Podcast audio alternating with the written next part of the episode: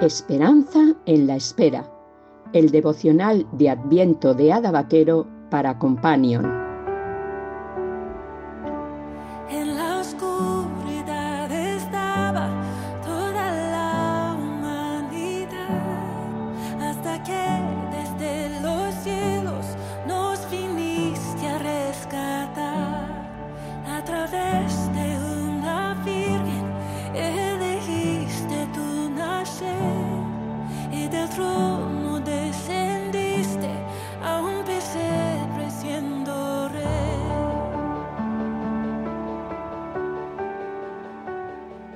De diciembre.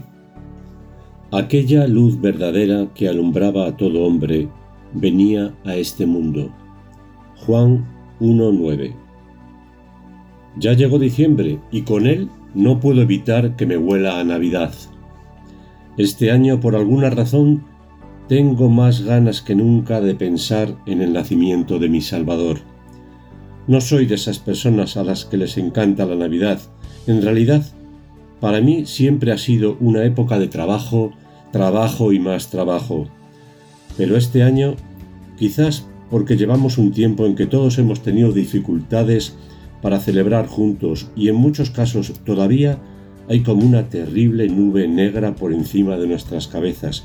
Siento que necesito más que nunca ver encendidas las luces de Navidad por todas partes. De hecho, en cuanto pueda, pienso sacar los adornos y decorar mi casa.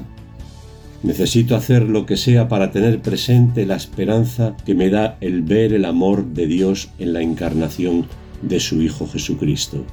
Sé que va a haber mucha gente que al escuchar estas palabras va a pensar, pues menudas ganas tengo yo de recordar la Navidad con lo que tengo encima. Lo entiendo, no los culpo. Pero lo que me gustaría decir es que podemos convertir la historia de Navidad en algo bonito, porque conocemos el final y las bendiciones que provienen de ella, pero la realidad es que todo lo que envolvió la primera Navidad no está tan lejos de los problemas que experimentamos hoy. Hay mucha oscuridad que alumbrar en esta historia. Nos encontramos con una pareja en crisis, José y María, José se siente traicionado por María al enterarse de que espera un hijo y quiere abandonarla, pero Dios interviene para mostrarle la realidad de lo que está ocurriendo. Un problema de alojamiento. Una mujer que va a dar a luz y no es simplemente que no haya una cama en el paritorio para ella, como ha podido pasar con las camas de las UCIs. Es que ni siquiera tiene un techo donde refugiarse. Un gobierno opresor que coacciona las libertades, atosiga a impuestos y pide a sus súbditos obediencia a costa de cualquier cosa, como la de que una mujer a punto de dar a luz tenga que hacer un viaje para cumplir con la ley de empadronarse. Una matanza de niños por parte de un gobernante egocéntrico y hambriento de poder a costa de destruir a todo el que tiene a su alrededor una familia pobre que tiene que dejar todo y partir como refugiados a Egipto, una tierra extraña, huyendo de Herodes. ¿Te suena familiar? Imagino que al oír esto te puedes preguntar que con este panorama por delante, ¿cómo pueden quedarme ganas de celebrar la Navidad? Pues tengo ganas, porque la Navidad es solo el comienzo de la historia. A la Navidad le siguieron acontecimientos que tampoco fueron fáciles. Jesús vivió predicando el Evangelio y haciendo el bien, y su vida y ministerio desembocaron en la cruz.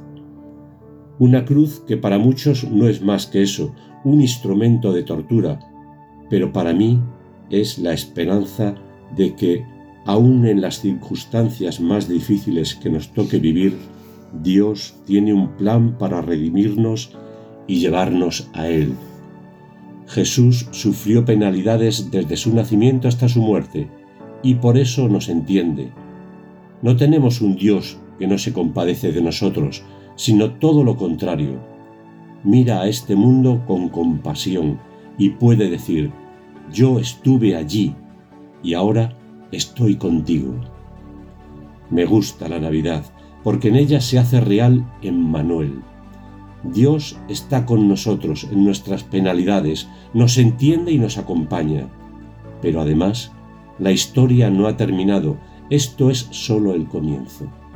Dios mismo vendrá y nos salvará, nos salva del pecado y nos sacará un día de este mundo caído para disfrutar con Él para siempre. Para eso nació, para eso murió. Por eso Él es nuestra esperanza. Él es la luz que alumbra a todo hombre. Si la Navidad es para ti un tiempo de tristeza, recuerda que el nacimiento de Jesús no fue tampoco un momento feliz para muchos, pero debemos mirar la historia con perspectiva. Ese fue el comienzo de nuestra redención, marcó el comienzo de nuestra reconciliación con el Padre, para abrirnos el camino a la verdadera paz y felicidad. Finalmente vino la luz que esperábamos. Deja que la luz de Jesús ilumine tu vida en estas fiestas y siempre. Oración.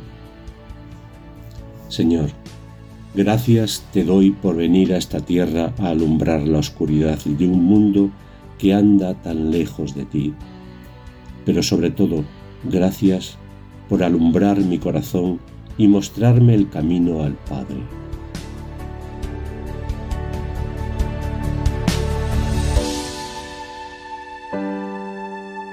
Companion, la Asociación para el Cuidado de los Mayores, te ha ofrecido Esperanza en la Espera, mientras llega la Navidad.